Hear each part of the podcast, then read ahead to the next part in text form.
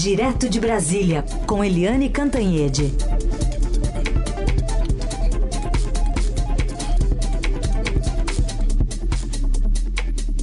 Eliane, bom dia. Oi, bom dia, Carolina. Bom dia, ouvintes. Queria colocar já aqui para o nosso ouvinte dividir contigo também a manifestação do presidente da República mais cedo sobre é, a CPI. Ele disse que tem convicção do bom desempenho do deputado Ricardo Barros, nesse depoimento marcado para logo mais, e ironizou a possibilidade de ser indiciado pelos crimes de charlatanismo e curandeirismo pela comissão. Hoje vai chegar o dia, também estou ansioso por isso, para ele, na CPI, que é um deputado experiente, tá? e vai lá explicar o que aconteceu. Então, vamos ver o que acontece hoje. Eu não digo que tenho certeza, mas tenho convicção, porque ele conhece o Ricardo Barros, nesse caso específico da vacina, onde a CPI me acusa de corrupção sem ter comprado uma dose, sem ter pago um real, eu acho que ele vai sair bem lá. Ah, como a CPI não tem no que me acusar, preste atenção, vocês estão sabendo, né? Vão me denunciar por charlatanismo e curandeirismo. Queria que sua avaliação sobre essa manifestação e se a base governista hoje, de fato, deve triunfar sobre a oposição. Olha, a coisa mais incrível, né, Carolina, foi o presidente dizer que é, não tem nada é, que acusar a ele. Uhum. Tem muita coisa, né? Ontem eu conversei com, com o vice-presidente da CPI, o senador Randolfo Rodrigues, conversei com o relator é, da CPI, o senador Renan Calheiros, e perguntei sobre essa história do curandeirismo, porque o momento mais importante de todo o depoimento de ontem foi quando o, o, Renan Calheiros perguntou para o depoente, né? O depoente que é de uma empresa que é, ficou milionária aí, que é, multiplicou em muitas vezes a, a, o seu lucro com a produção de invermectina, que, segundo todas as agências do mundo, segundo a OMS, segundo tudo, não tem efeito para a, a Covid-19 e, ao contrário, tem efeitos colaterais que podem ser graves. E aí eu perguntei. É, e aí o, o, Renan Calheiros falou assim, perguntou para o depoente, o senhor, essa sua empresa tem 40 anos. Nesses 40 anos, o senhor ouviu, ouviu algum presidente fazendo propaganda de algum medicamento, seja ele eficaz ou não? E aí o homem olhou para o Renan Calheiros e respondeu não. Evidentemente não faz o menor sentido. É inacreditável, Carolina. É Lá inacreditável. já começamos com o nosso inacreditável. Mas essa semana, Eu... vamos combinar que dá para usar livremente, né? É, e olha, cá para nós é inacreditável o presidente da República fazer propaganda para cloroquina, para ivermectina, para ele não é médico, ele não é cientista. Ele tinha que estar fazendo campanha para isolamento social, para máscara e para vacina. E aí ele fez o, a propaganda toda contrária ao que funciona e para fazer campanha até para a EMA do Palácio da Alvorada da cloroquina. Aí eu perguntei é, sobre para o Renan Calheiros é, sobre essa tentativa ou essa disposição de, de pedir o indiciamento do presidente por charlatanismo e curandeirismo, já que ele se é, tem, teve essa obsessão toda por remédio que não tem nada a ver com o Covid. E aí o, o Renan Calheiros, atenção, ouvintes, é, ele disse que sim, é, que é, a intenção é essa, porque é, o presidente é, atingiu o Código Penal é, nos artigos 284, 264, 268 sobre curandeirismo e charlatanismo, mas não é só isso não. Aí, segundo o Renan Calheiros, ele pode ser é, também é, indiciado por crime comum, por crime de responsabilidade, por é, crime contra a humanidade, por crime contra a segurança sanitária da população e como eu já disse aqui, como diz o, o jurista Miguel Reale Júnior, ex-ministro da Justiça, também por homicídio comissivo, é, por omissão, quando o agente público tem a obrigação de agir para combater uma pandemia, por exemplo, salvar vidas, e não cumpre o seu papel. Isso é homicídio comissivo. Então, o Renan Calheiros é, fez uma lista grande de crimes em que o relatório final da CPI pode, é, enfim, pedir o indiciamento do presidente.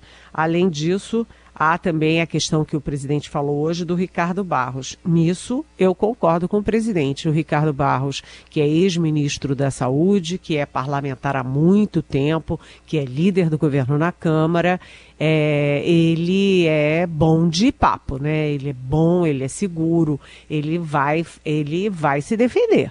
Aí eu perguntei também para o Renan Calheiros, o Renan Calheiros disse, ó, isso é parte do jogo, é um direito dele. Agora, cá para nós, o Ricardo Barros tem muita coisa para explicar.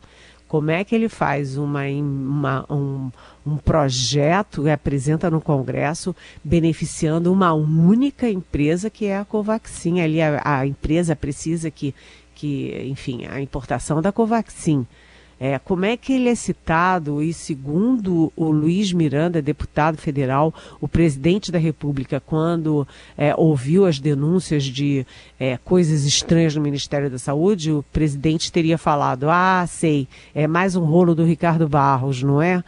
É, aliás, na semana que vem, também a CPI vai ser muito quente, porque vem o presidente, o dono da Precisa, o Francisco Maximiano, aquele que foge da CPI, feito diabo da cruz, foge, foge, foge, mas agora chegou a hora dele, e vai ter uma acariação entre o ministro Onix Lorenzoni e o Luiz Miranda, deputado federal, porque cada um diz uma coisa no caso ali da, da, dos invoices, dos documentos e da negociação da Covaxin. Então, a CPI, que estavam dizendo que estava morninha, que tinha perdido tração, não é nada disso. Ela está aí a mil por hora, Carolina.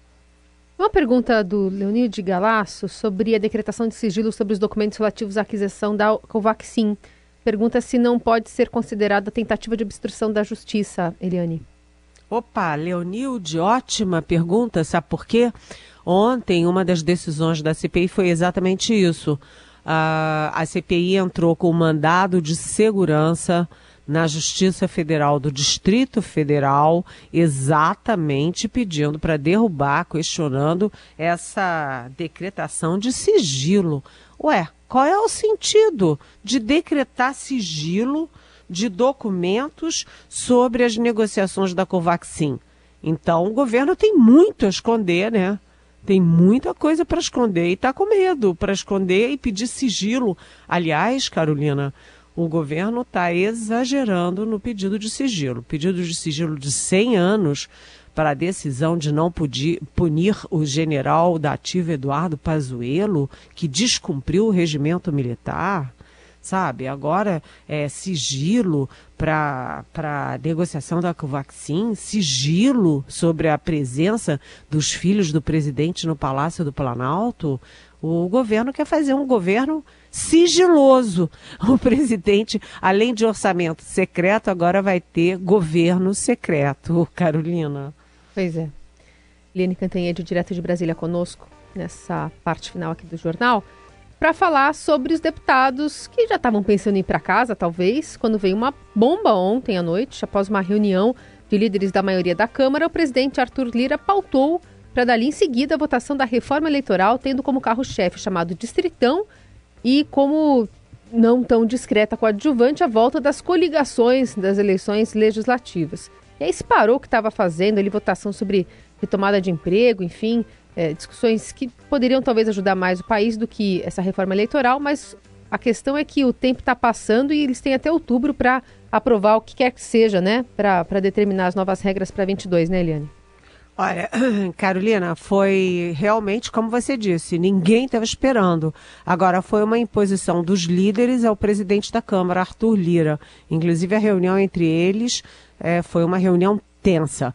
É, o problema é o seguinte: o Distritão é criticado por 10 entre 10 especialistas, cientistas políticos, professores, enfim, é, é um, o Distritão é um é o não sistema. Né?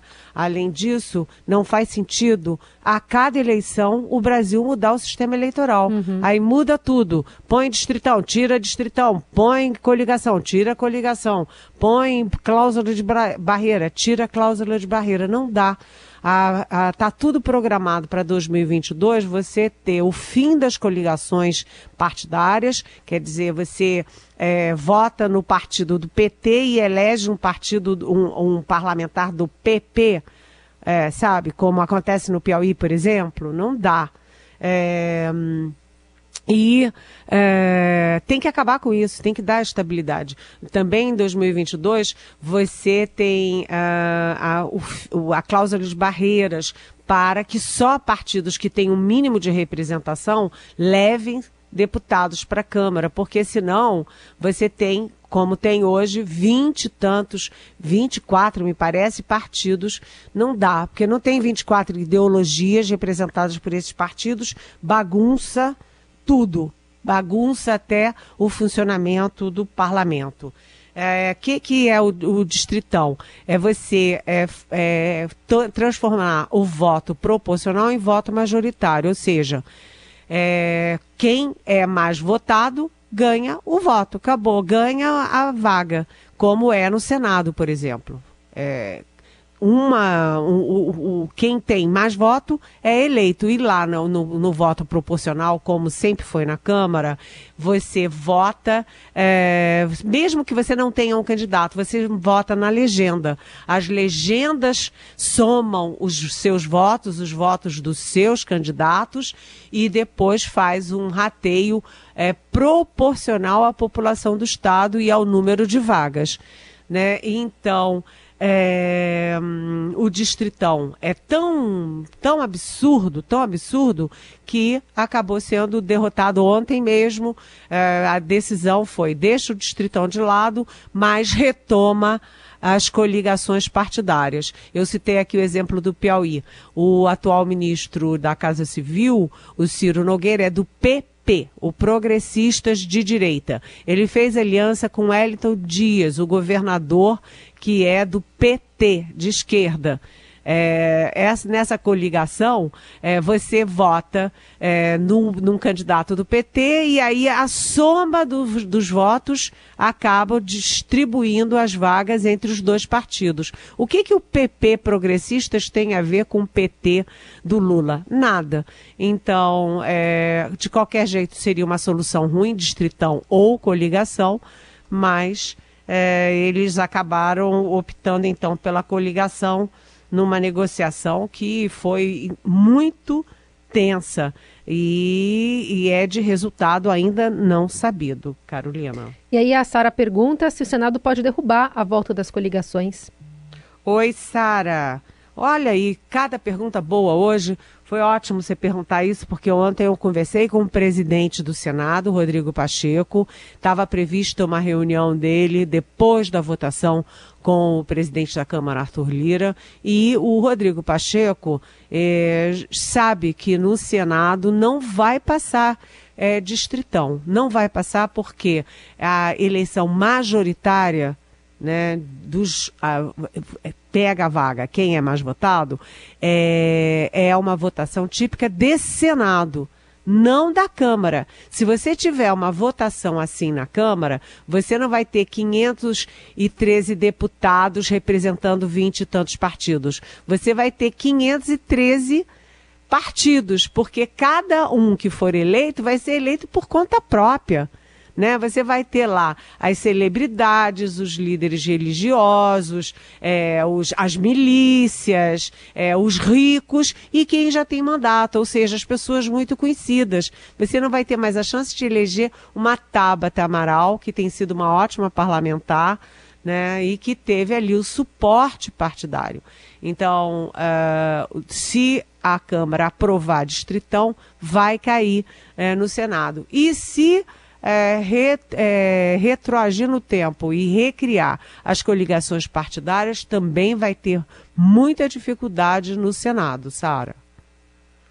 Muito bom. Bom, outro assunto aqui para a gente tratar é descumprimento, como a gente ouviu no comecinho aqui da sua participação, do presidente Bolsonaro daquele compromisso que fez com o presidente da, da Câmara, Arthur Lira, de que, enfim, se enterraria a discussão sobre o voto impresso a depender da votação lá no plenário. E não foi o que aconteceu, né? É, é, é, aquela história, né, que a gente já previa. A gente previu aqui, eu previ na minha coluna é, de ontem, que é o seguinte: o presidente assumiu o compromisso com o Arthur Lira. Olha, você põe votação no plenário e eu acato o resultado, seja ele qual for. Primeira palavra do presidente depois da votação foi não acatando o resultado, insistindo na história da, da cédula impressa, é, dizendo que a maioria da Câmara, do Congresso, é a favor, o que não é verdade, porque a maioria do plenário da Câmara são 257 votos. E a, o, o voto impresso teve 229. É menos que a maioria, não dava para passar nem como lei complementar, muito menos como é, emenda constitucional que exige 308 votos. Né? Então, o presidente descumpriu um acordo com o presidente da Câmara, Arthur Lira, e ele está brincando com fogo. Porque uma coisa é ele, presidente Bolsonaro, é, dizer para desautorizar o general da ativa Eduardo Pazuello, desautorizar, é, fazer o Pazuello passar vergonha e o Pazuello docemente dizer, ah, um manda, outro obedece. Isso é com o Pazuello, mas com Arthur Lira não vai ser assim não. O Arthur Lira tem o mandato dele, foi eleito também, ele é presidente da Câmara, ele, ele, tem base dentro da Câmara e ele tem a caneta do impeachment. E ele tem a caneta também que decide a pauta uh, de, de votações na Câmara. Ou seja, o Bolsonaro ele está esticando a corda com o Arthur Lira. O Arthur Lira tem limite, diferentemente do Pazuello, e pode ser um mau negócio do presidente Bolsonaro, viu, Carolina?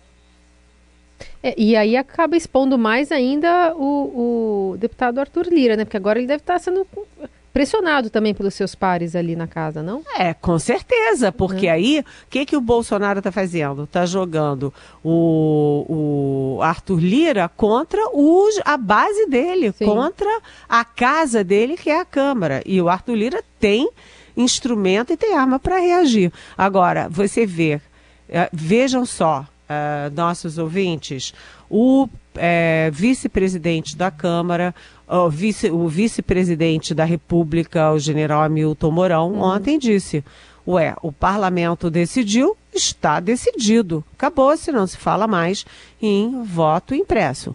Aí o presidente do Senado, o Rodrigo Pacheco, que eu acabei de citar, foi a público ontem rapidamente e disse: para mim esse assunto está enterrado, uhum. está decidido e encerrado, né? Uh, a população viu que o voto foi claríssimo. Ah, foi, a, o plenário da Câmara enterrou né? E o presidente da República não reconhece o presidente do Senado, não reconhece o presidente da Câmara, não reconhece a comissão especial da Câmara, não reconhece o plenário da Câmara, nem o vice-presidente e insiste no que está na cabeça dele. É complicado. Eliane, e o presidente reconhece o poderio né, nas relações internacionais do presidente dos Estados Unidos, Joe Biden? Está organizando aí uma, uma reunião de líderes pela democracia que, que o presidente da República Nossa aqui, Bolsonaro, é, acaba é, colocando na conta de Biden para a realização dessa reunião? Olha, é muito complicado. Uh, o Joe Biden que assumiu com o discurso da democracia, da inclusão, da justiça social, dos direitos humanos, etc., e inclusive da defesa do meio ambiente, ele agora programa essa reunião de líderes internacionais para dezembro. Uh, para discutir a democracia. A democracia. Democracia tem defeitos, mas nunca se inventou nada melhor. E aí vem aí a discussão, a lista dos convidados. Quem serão os líderes convidados? E a grande dúvida aqui no Brasil é se o presidente Jair Bolsonaro tem as credenciais para ser convidado para uma reunião de cúpula sobre democracia. Por quê? porque o presidente Bolsonaro foi o último presidente do G20, as maiores economias do mundo, a reconhecer a eleição do Joe Biden. Até hoje, o presidente Bolsonaro e os filhos do presidente insistem que houve fraude nas eleições da maior democracia do mundo e que o eleito foi mesmo o Donald Trump. Peraí. O, o Bolsonaro põe em dúvida as eleições e a democracia americana, né? Além disso, o presidente Bolsonaro aqui no Brasil diz, ameaça não seguir as quatro linhas da Constituição e diz que se a eleição, o sistema eleitoral não for aquele que ele quer, as eleições não são válidas, não vai ter eleição. Isso, vamos combinar, não é nada democrático. Então, agora é saber, o Biden vai convidar ou não o Jair Bolsonaro? Olha a a encrenca diplomática, Carolina e ouvintes. Seguimos acompanhando, Eliane, especialmente também ah, os trabalhos da CPI aí em Brasília. Amanhã a gente volta a se falar. Até amanhã. Beijão.